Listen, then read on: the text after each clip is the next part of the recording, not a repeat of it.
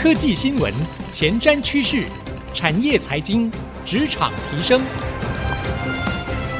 科技人关心科技事，欢迎收听《科技领航家》。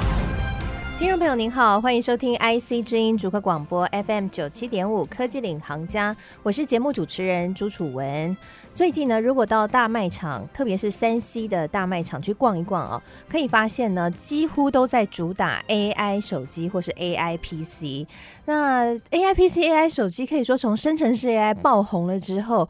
哇，现在呢已经席卷了整个科技界，而且进到我们消费生活当中了。但是你有没有去到卖场的时候感到很疑惑呢？就是到底 AI PC、AI 手机跟我们一般的手机 PC 有什么不同？我如果今天用一个 App 就已经有生成式 AI 的功能，我还需要用 AI 手机、AI PC 吗？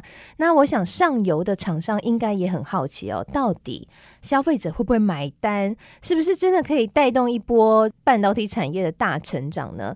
今天我们这一集节目特别为各位邀请到常常在实测科技新品，对于终端这些科技产品趋势掌握很精准的三 C 达人林小旭，同时呢，他也是科技酷宅的主持人，来跟我们聊聊他这一波的观察。欢迎小旭。哎，楚文好，听众朋友大家好。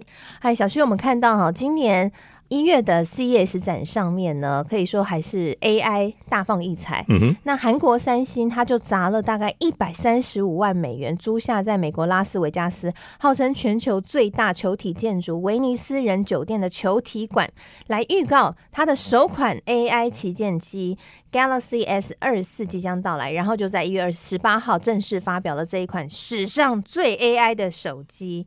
那其实现在呢，大家到三星卖场已经可以实测这只手机，因为我才刚去，嗯、已经上市了。嗯、对，划了一下哦，但边划还是边疑惑。我想我们还是请你来帮我们提点一下，你觉得这只手机它跟一般的传统手机搭载一个 AI 的 App 到底有什么不同？然后你自己觉得亮点有哪些？其实号称 AI 手机这件事情，我个人只能说，AI 这件事情除了在 CES 上面大放异彩之外，也对于各品牌的厂商来说是一个很好的行销亮点。那包含这一次三星所推出的这个 S 二四系列，整系列它号称 AI 手机这件事情，我觉得这个也是在行销面的意义要大于实质啦。因为就像楚文刚刚一开始所说的哦，其实我们现在手机里面都已经可以下载很多 AI 应用的一些 App 了，那为什么现在还在号称 AI 手机？难道只有那些手机可以运行 AI 吗？显然不是嘛。我们现在其实我们自己的电脑跟我们的手机目前都有相关的功能，只是可能没有特别讲。大家不知道，好，那三星推出的这一系列，我个人觉得还是有亮点的啦。嗯、因为毕竟去年的这个 AI 这个 ChatGPT 让大家这个为之一亮。除了它之外，另外还有很多的 AI 应用也在很多的专业软体上陆续诞生，也造就了很多人会说：哇，好多人好像要失业，什么绘图师快没工作了，巴拉巴拉，就很多的这种相关的一些我们讲传言也好，或者是这个市场预测也好。但到了今年。确实很多科技厂大裁员，确实有很多产业也开始做一些不同的革新跟改变。那我们回到三星这件事情的话，它在这一次的 AI 应应用里面呢，透过了生成式 AI 这件事情，让它的拍照规格虽然略降，但是可以达到相同的功能。嗯、那在照片的编辑跟拍摄上面，也透过 AI 去做强化，让使用者可以拍出很漂亮的照片，而且你不用经过特殊的一些训练，或者是你必须要是专业摄影师，你才拍的漂亮。对，我有看到一个画面，就是三星有秀出来说，嗯、如果今天呢你在拍照的时候，你觉得旁边有闲杂人等，嗯、其实就很简单，圈起来，然后生成 AI 就可以帮你把那个闲杂人等给去除，去然后补的非常好。对，这就是生成 AI 它所带来的影响跟魅力。但听众朋友会说啊，我现在用什么美图叉叉，我就可以把那个不要东西把它涂一涂，就把它弄掉了。但其实你会发现，以往我们在用这些 app 的时候，你把它涂一涂之后，它补出来的东西真的是一塌糊涂啊。对，就看你会不会补啦，就比较麻烦。呃，可是真的会补的很辛苦。你会让它补这一次哇，不漂亮，返回再补一次。所以有时候修一张图，你可能拍一张照片一秒，但是你修一张图可能要十分钟。差不多。对，那但是它现在透过 AI 的应用之后，因为生成式 AI 它就是透过无中生有，所以透过这些。AI 语义之后，可以把这些我们刚才所讲的我不要的东西，把它涂一涂之后，它透过 AI 把它补回来，而且是把它补的天衣无缝，甚至是合情合理。这个就是它厉害的地方。但我觉得更大一个亮点是，它这次透过了 AI 的这些语义之后，它做到了通话即时翻译，哦，对，对，对，哇，即时翻译，我觉得这是一件很厉害的事情。而且他还有强调说，对方不用是 S 二四，一样可以。对，但是你要是你要是 S 二四啦，那你你还是可以翻，所以不一定要两只都是一样，都是 S 二十四才可以做。所以我觉得这项功能它厉害的地方在于即时这件事情。因为你说我们今天有一个音档，或是我今天有一个文章，我透过这个丢到 AI 网站或翻译软体里面去重新的进行翻译，这是做得到的在以往。但是你现在透过即时这件事情。那意义就不一样了。对，哎，这样口译师要失业了。我以后开线上会议，我就不用再请一个口译了，嗯、我直接用手机开线上会议，然后即时翻译就可以。所以未来可能会有越来越多的设备。我们现在不是在参加很多大型会议的时候，会有所谓的即时口译，旁边有好几个棚子，里面有不同的语言的这些口译专家嘛。那每个人佩戴那个耳机一些设备，以后这些东西可能都会直接就变成通过 AI 取代掉了。嗯，嗯哇，想想也蛮恐怖的哈。嗯，它还有一个我觉得也蛮酷的，就是在手机的照片和影片，你只要圈起来，嗯、你想好奇的东西，它就可以及时帮你搜寻，这是谁，嗯、这是哪里来的等等。我觉得这是女生比较在意。女生为什么？我今天看到这个 model 上面的衣服好漂亮啊。OK，圈起来哪里买的？对，我就可以把它圈起来之后，我就可以立刻的透过搜寻，然后透过这些 AI 的一些应用，帮我找到这件衣服哪里在卖，多少钱。对那当然，同样的应用，你可以不用再说我找图片的时候，我有时候可能到卖场里面去，我就透过它拍个照，圈起来，他知道帮我找这个产品在哪里有卖，而且是卖多少钱，我就可以直接下单。好，所以整体来看，你给三星的 AI 手机打几分？如果在现阶段的话，我会给他七十分。七十分，所以其实比合格再高一点点而已。嗯，其实还有一段路了，因为在目前这些应用，我们前面所谈到这些应用，其实以往都有，嗯，但是他把它透过 AI 之后，他做的更好了。我觉得光这一部分，他就已经可以从及格到七十分。但是后面其实还有更大的一些空间，是相关应用，它也可以再继续深化的。因为我们现在刚刚所提到的很多东西，其实都必须我们手动去操作。嗯，但如果是透过 AI 的话，它应该有更多事情是我可以直接的帮我完成，甚至是在我做完这件事情的时候，它会主动跳出来告诉我做哪些事情。像现在其实有些厂商已经在开始在试做一些功能，例如我们现在如果出国的时候，最怕的是什么？语言不通嘛。那或许会说，哎、欸，刚才其实有及时的这个翻译啊，我们现在已经可以做到很方便了嘛。嘿，但是这是你必须要打开 App 或是有相关，例如说刚才讲的要通话嘛，我们才能够得到这些相关的资讯。可是你有没有发现，当我们去某些国家，举例日本好了。我们去搭地铁的时候，地铁上面所讲的这些内容，它似乎没有像我们台湾还这边国语、台语、客家语什么讲了一大堆，然后提醒你不同语言的人知道哪些讯息，可以知道哪一站要下车。是国外没有。对。那这个时候，如果 AI 可以多介入一点，例如他知道你已经离开了你原来的国家，而且你现在是在移动中，这手机做得到吗？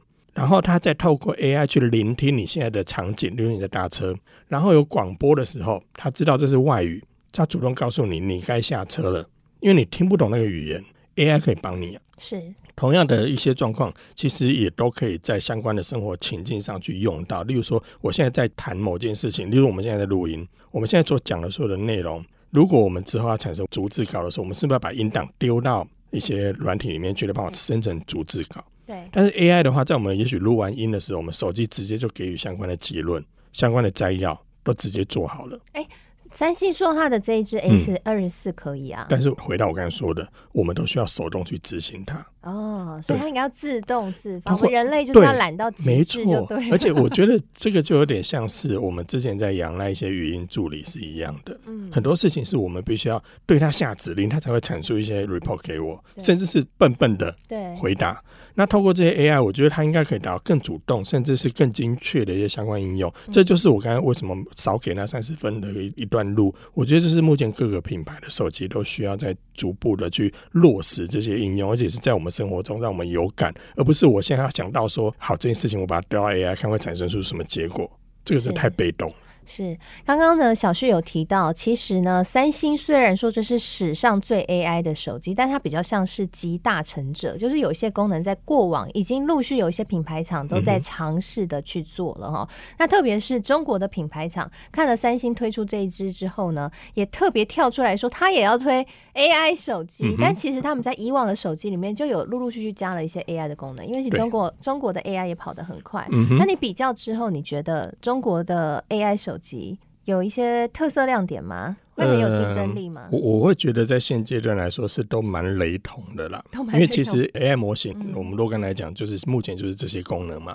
也以往没有这些模组的关系，所以他没办法做到。可是现在有了这些模组，我简单讲，这些模组来自谁？就是类似像 OpenAI 这样的公司，因为有他们产生的这些 AI 的模型，嗯，这些厂商才可以拿它的模型去串相关的应用，然后达到现在的一些效果。所以呢，就现在就会变成是说，我们必须仰赖很多 AI 模组的产生之后，这些功能才可以落实，真正去做实现。所以不管三星也好，甚至在三星之前。因为刚才虽然三星号称它是首支 AI 手机，那是三星的首支 AI 手机。三星的，但是对于其他品牌来讲，其实，在三星发表之前，他们都已经推出了。像中国品牌，我们如果讲的话，像华为，它其实有推出了；vivo 其实也有，那小米也有。那另外的话，近期的话，像 OPPO 对也推出了类似的相关的功能，都在它的这新款的智慧型手机里面。但是它也没有特别去强调说，哎、欸，我们是 AI 手机哦。它只说我们导入了这些 AI 相关的一些应用，然后它就展示了一些相关的功能。所以它输就输在行销不会，它应该要出来说我是首款 AI 手机，这样就厉害。所以，所以我刚才我们一开始的时候提到，我说这件事情真的是行销目的大于这个实质、啊。是，但其实差别还在于晶片吧。三星这一款用的是高通的 AI 晶片，对不对？对，我们可以这么说，就是 AI 晶片这件事情，其实在二零一七，如果我没记错的话，在二零一七年的时候，华为在当时他们自家的处理器上面就已经有了，嗯，就已经有我们现在在有一些待会 AI PC 会谈到的 NPU 这件事情，神经网络处理器，其实，在二零一七的时候，华为就已经把这个功能放到，放到他们的 CPU 里面去了。就在他们处理器上面已经有这项功能，只是当时是把这个功能运用在他们的拍照上。所以，也许如果听众朋友有印象的话，前一阵子很多人会提到说，拍照手机谁最厉害？很多人会提到华为。嗯，对，就因为它华为在这一块的部分其实跑得蛮前面的。那当然，其他厂商也不是闲着等了。所以在二零一八年的时候，其实高通也在它的处理器型号八五五上面，其实就已经有放入了相关的功能。只是当时因为我我们前面提到的，没有这些 AI 模型。所以它空有硬体的情况下，就没有办法产生出一个对应的结果。这就像我们之前在谈五 G 一样，你有硬体 ready 了，可是你没有杀手级的应用，对，这就会衍生成现在这样的状态。是，那三星还是有它厉害的地方嘛？因为它刚好天时地利人和，它又有 AI 晶片，又有 AI 模型，所以这一只手机才有它的特色。对，而且我觉得三星它最厉害的其实是它的资源是。非常庞大的，嗯，你看三星的整个集团里面，它除了有手机之外，它其实还有很多的家电产品，或者是呃相关的 IoT 的产品，甚至他们连汽车都有。所以，它以后可以用手机的 AI 功能直接控制所有的家电产品。其实目前已经做得到了，目前其实已经它做得到，只是说在这个部分的话，未来 AI 的话就可以把这部分串得更聪明。好，刚刚呢，小旭有帮我们打了一个评分呢。三星的这支 AI 手机呢，它只有给七十分，原因就是因为有一些功能其实以往就有了，所以三星比较像集大成。让小旭觉得呢，在 AI 的这功能当中，应该可以做得更好、更主动，让我们人类更省力一点哦。那休息一下，我们更深入来聊一聊。刚刚说三星很厉害，它旗下呢有手机、有家电设备等等各个不同的产品，所以手机就可以控制这些设备，可以做很好的运用。诶，它有一个劲敌，当然是苹果啦，哈，苹果也可以。做到，可是苹果怎么 AI 手机好像都没什么风声啊？那如果你是果粉的话，到底要投入 AI 手机的怀抱，还是要痴痴的等苹果呢？苹果到底有没有可能推出呢？还有，当然很重要，现在还有 AI PC 哦，我们到底要不要入坑？要不要买？休息一下，广告回来继续收听科技领航家，我们给你最精确的分析。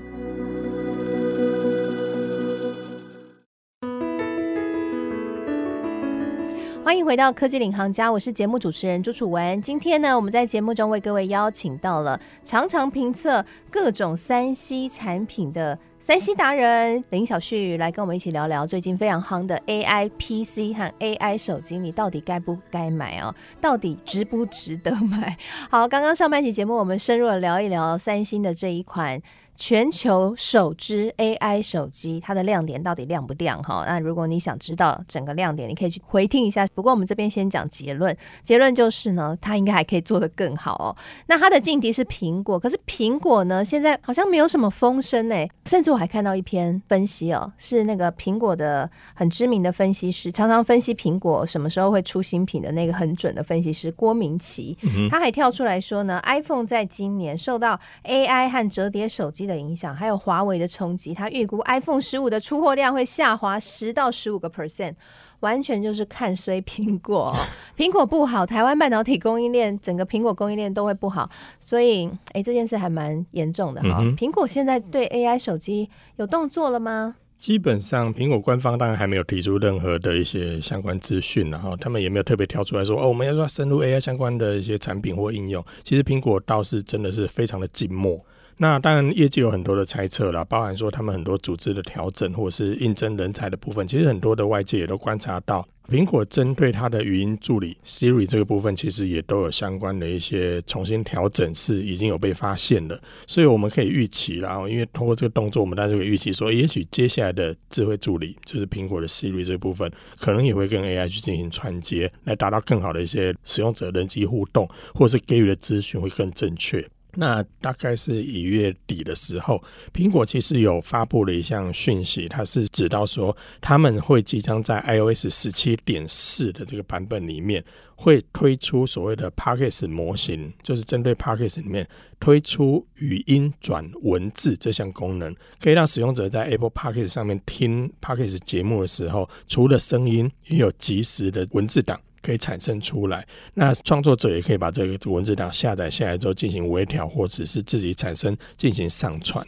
所以未来在听 Podcast 的时候，也可以像现在在听相关的音乐串流平台一样，我可以直接看到字幕在上面直接跑。那你说，你说这些内容？基本上也不是太创新，但是因为透过这些语义分析之后，我个人是判断，现在 Apple 应该是希望透过 Apple Podcast 上面的庞大的这些声音资料库来训练它的语音语义模型，所以可以透过各国的不同语言，因为因为 Apple Podcast 上面很多节目嘛，是来自于世界各国，而且以 Podcast 的历史来说，它也是最悠久的。所以它上面可以拥有庞大的资料库来帮它训练这些语义模型，来避开现在很多人所质疑的著作权或者是你的资料来源的问题。所以我觉得它已经在铺路了，只是它现在还没有正式的去公布说它到底有哪些功能。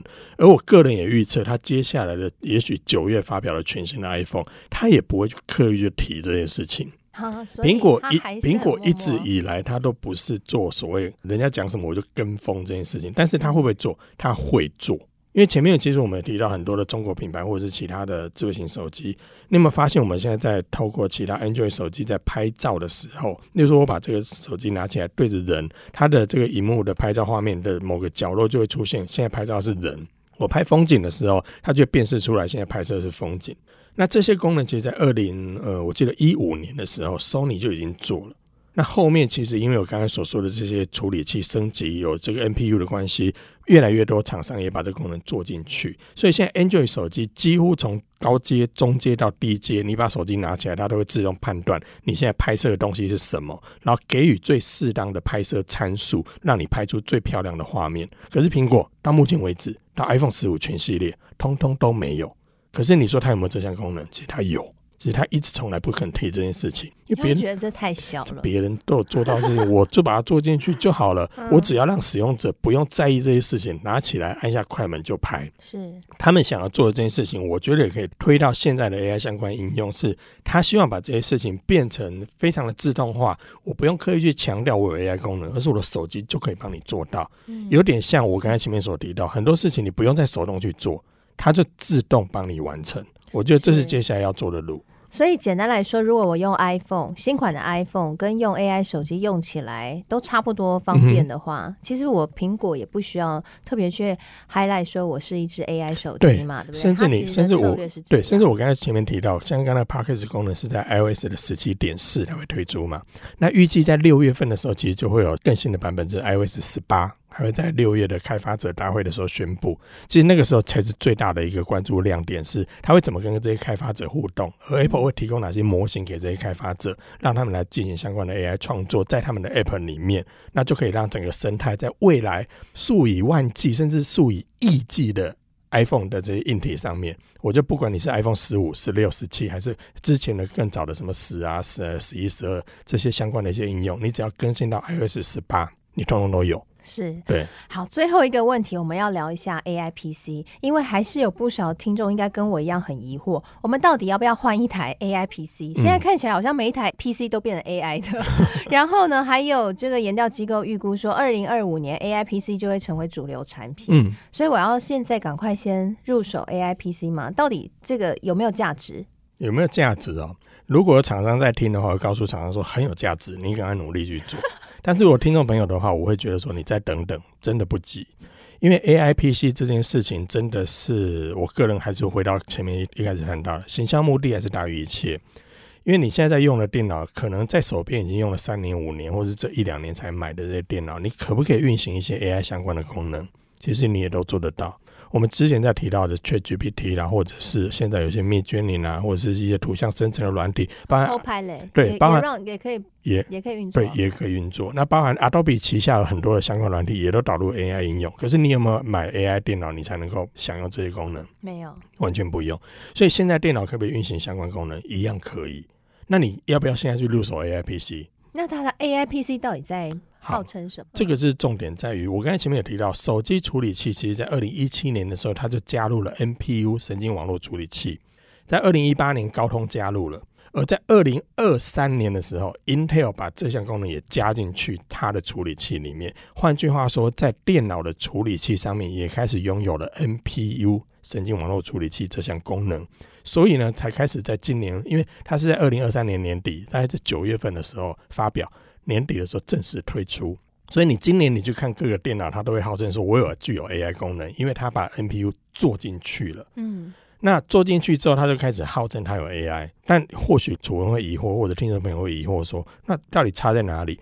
最主要的这个影响是我把 NPU 加进去到它整个处理器里面去之后，在目前的处理器上面就会变成除了原有的 CPU 处理单元跟 GPU，也就是显像的这些图形处理器之外，再多了一个模组叫做 NPU，而 NPU 它主要就是帮你处理 AI 相关运用的这些指令。那简单来说是会处理那些 AI 功能，处理的比较快吗？对，因为它有一个独立的处理器在专门的处理这件事情。那以往没有的时候怎么办？以往的时候这些 AI 的模型我要运作的时候，我就要让 CPU 去算。所以以往的 CPU 你要运行这 AI 运算的时候，你需要比较大的资源去做这件事情。可是这件事情还没有做到之前，我们都怎么执行？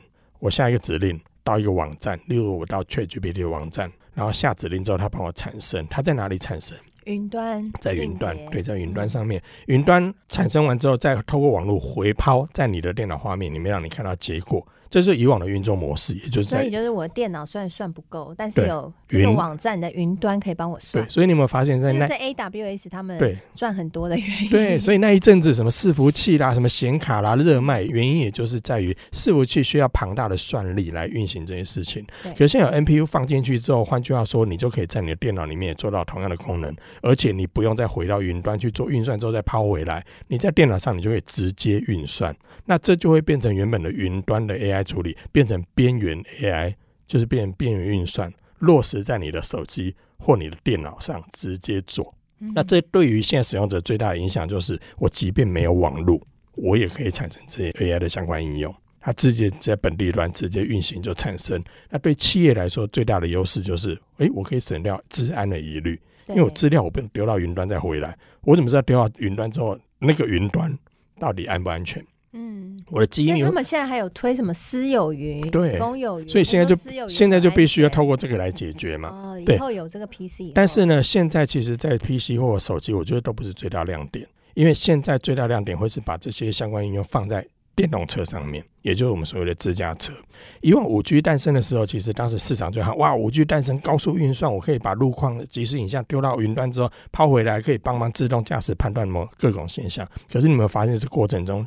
你五 G 虽然可以达到很高速的传输，没错，但是五 G 收讯不行啊。它的普及度跟它的讯号强度，甚至它的绵密度、成本都是很高的。基地台根本就不够。对，包含现在台湾其实很多地方，你就算办五 G 门号，你也只收到四 G。对啊，像我也是五 G 门号的手机，根本没在用。但是你看哦，现在如果我当我把 NPU 这项功能，如果未来也搭载在汽车上面的相关晶片的时候，我的汽车我根本不用联网，我直接就可以进行本地运算。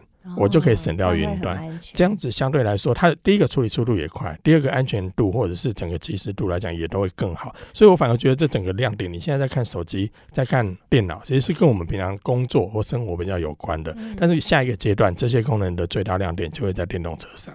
好，所以说来说去呢，现在可能不一定要买 AI PC 或 AI 手机，你可能要存钱买电动车，嗯、没有啦，开玩笑的。但就是如刚刚小旭所说的啦，或许我们还要再给 AI 手机、AI PC 一点时间，嗯、未来它的那个应用可能才会越来越多，真正把这个 NPU 它应该要有的。漂亮的功能，嗯让我们消费者更有感。对，所以现在如果你在考虑的话，或许你可以稍稍等一等。那其实也代表着今年，如果我们要预期 AI PC 或 AI 手机可以带动一波消费者大爆发的需求，应该是有一点难了，哈，对不对？嗯，对消费者来说，我觉得钱包还是最大的考量点嘛，啊、因为你现在今年经济成长率，美国又没有，而且你看刚刚诉求的 AI 手机或是 AI PC，你有没有发现他们有一个共同点？